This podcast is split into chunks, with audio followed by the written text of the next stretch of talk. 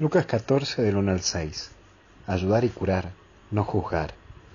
Primero, lo que vemos en el Evangelio de hoy es que lo observaban. Hoy todavía tenemos conservantes, ¿sí? Tenemos personas que quieren conservarlo todo y observarlo todo. Aquellos que observan tu vida y buscan descubrir tu punto débil para controlarlo, para manipularlo. Pero, sin embargo, Jesús le pasa lo mismo, pero no lo toma como punto clave, porque sabe él quién es, sabe y lo tienen claro que es el Hijo de Dios, pero tienen claro su identidad. Mucha gente te va a observar a vos también y va a buscar tu punto débil, va a buscar destruirte, por lo menos demostrarte que te controla. Vos no vivís para ellos. Sí, te lo vuelvo a decir, vos no vivís para ellos. Y tampoco no vivís por ellos. Volvé a vos, volvé a tu identidad y ten claro que aquí en esta vida, si vos tenés claro quién sos y para qué estás en este mundo, no dejes que los otros te quiten tu identidad. No vivas para protegerte y contentar a todos. Tu vida pasa por otro lado, por ser feliz.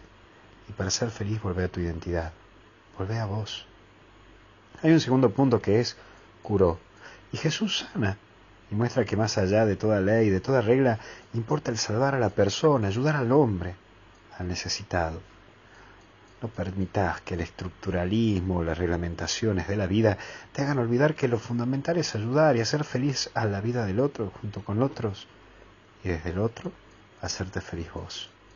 Es ayudar sin pedir nada a nadie y hacer la vida más fácil de los demás, de los que te rodean y construir juntos un camino, un camino de felicidad.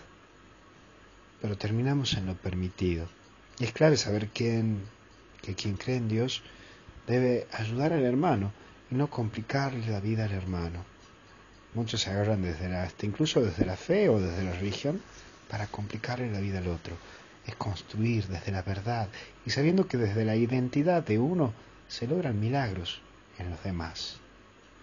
Por favor, no te fijes en lo que lleguen a decir de vos. Fíjate más bien en lo que vos podés ayudar y construir en tu hermano. Que Dios te bendiga en el nombre del Padre, del Hijo y del Espíritu Santo.